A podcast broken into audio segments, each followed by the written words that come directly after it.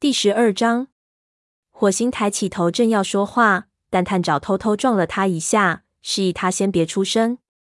他大胆的抬眼看着虎掌说：“这都是我的错，虎掌。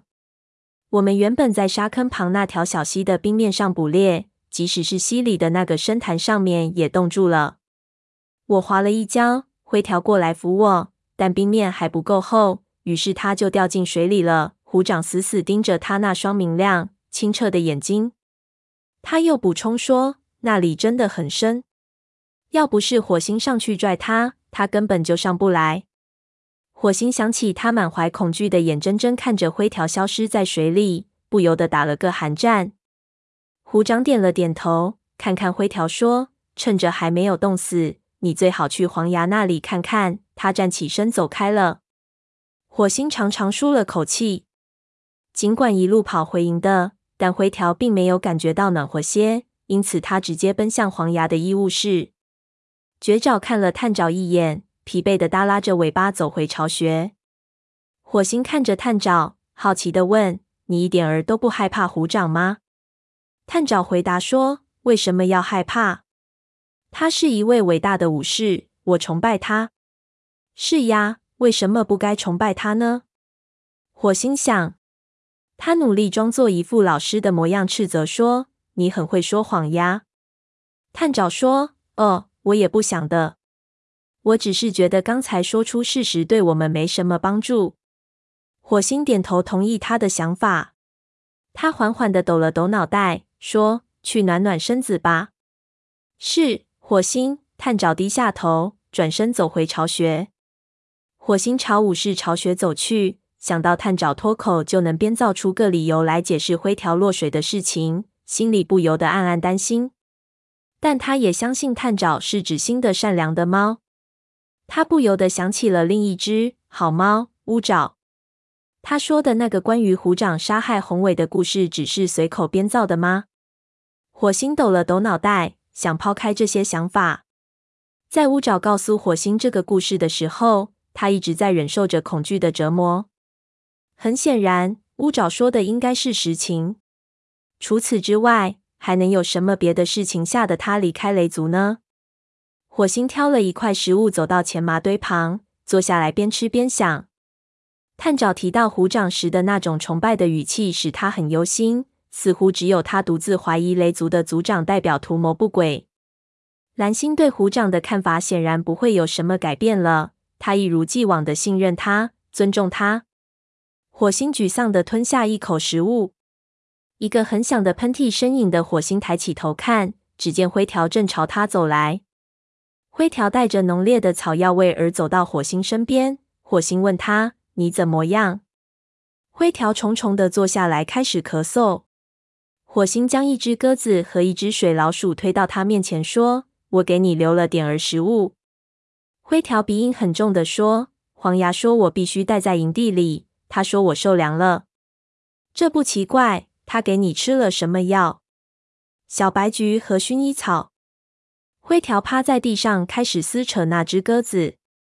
这个就够了。他小声说：“我不太饿。”火星惊讶地看着他的这位朋友，他从没想到这种话会从灰条的嘴里冒出来。他问：“真的不饿？这里有很多食物呀。”灰条埋头吃着，没有回答。火星重复了一句：“真的不饿。”灰条恍恍惚惚的看了火星一眼，说：“什么？”“哦，是的。”他一定是烧糊涂了。火星想。他摇了摇头。呜，至少灰条还活着，多亏了那只河族猫。几天后，火星醒来，发现落叶季节的第一场雾下来了。他走出巢穴，几乎看不见会场的另一边。他听见一阵急促的脚步冲他走来，然后就看见鼠毛从雾里现出身形。他说：“虎掌要见你。”火星回答：“好的，谢谢你。”他心里很紧张。昨天他偷偷溜出去见公主了，难道虎掌注意到他了？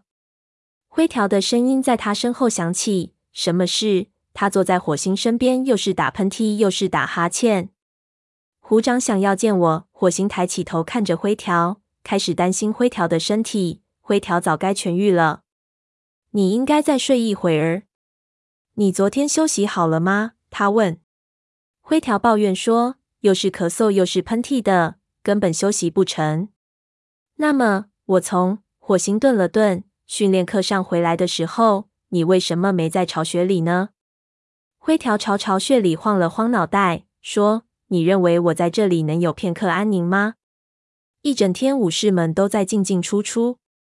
我发现了一个清静些的地方，这就是我不待在巢穴里的原因了。”没等火星问那个清静的地方在哪里，灰条先说：“不知道虎掌想干什么。”火星一惊，说：“我最好去看看。”大雾弥漫。他只能依稀看见虎掌和白风坐在高岩下，看到火星走过来，他们停止了谈话。虎掌转头对火星大声说：“到了评估探爪和绝爪的时候了。”火星吃惊的问：“现在吗？这两个学徒训练的时间并不长啊。”蓝星想看看训练的进度，特别是灰条，他一直生病，无法训练绝爪。如果绝爪落在后面，他就要给他另外指定一位老师了。火星愤怒的摇晃着尾巴。灰条很快就会痊愈的。将他的第一个徒弟托付给别的猫，这对灰条太不公平了。他飞快地说：“我每天都带着探爪和绝爪出去。”虎掌看了一眼白风，点点头说：“是的，但你也是头一回当老师，对你来说，教一个徒弟便已很吃力了。”而且雷族需要的是经过全能训练的武士。火星苦涩地想：“我知道，我只是一只宠物猫，不是一名族生的武士。”他低头看着爪子，心里愤愤不平。没有谁要求他训练绝招，而他在两个学徒身上花费了许多心血。虎掌继续说：“带绝招和探爪穿过松林，去两腿动物地盘附近捕猎，监视他们捕猎的情况。”回来向我汇报。我很想知道他们能捕到多少猎物。白风补充说：“我听说探爪是一个满腔热情的学徒，如果他的技能和他的热情相符，今天他应该能捕到很多猎物才是。”火星心不在焉地说：“是的，没错。”虎掌的话把他的思绪给搅乱了。为什么虎掌又派他去两腿动物的地盘？当初对他进行评估时，便是这条路线。虎掌看见他和一个宠物猫老朋友谈话，于是将这件事报告给蓝星。蓝星因此还质疑他对族群的忠诚。火星感到脊背上的毛开始竖立起来。难道虎掌发现自己偷偷去见公主，因此用这种方式警告自己吗？火星扭过头，用舌头仔细梳理着竖起来的毛，然后他又坐直身体。平静地提出建议说：“去太阳时也能很好的测试他们的技能，那里的阳光也许还能驱散浓雾。”虎掌大声吼道：“！”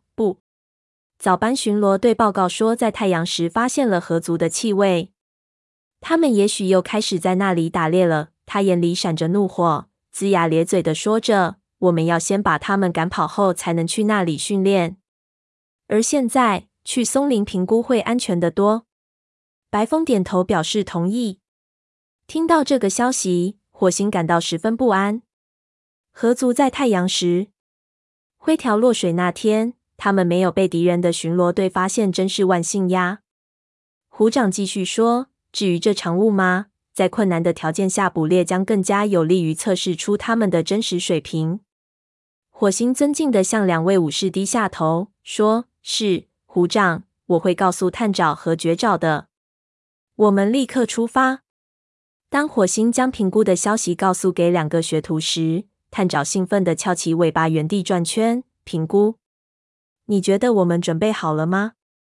火星掩饰住自己的怀疑，说：“当然了，一直以来你们都很努力，学起东西来又快又好。”绝爪问：“但这场大雾会不会给打猎增加难度呀？”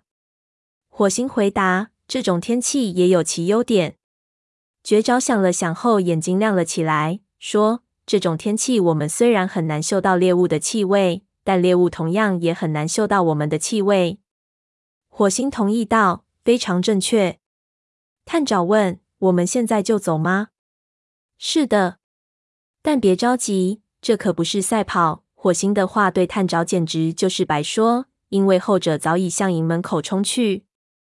在太阳落山前回来，火星冲着探长的背影喊道：“绝爪看了看火星，轻声叹了口气后，迈步追赶探长。火星一路追踪着两个学徒的气味，来到松林里。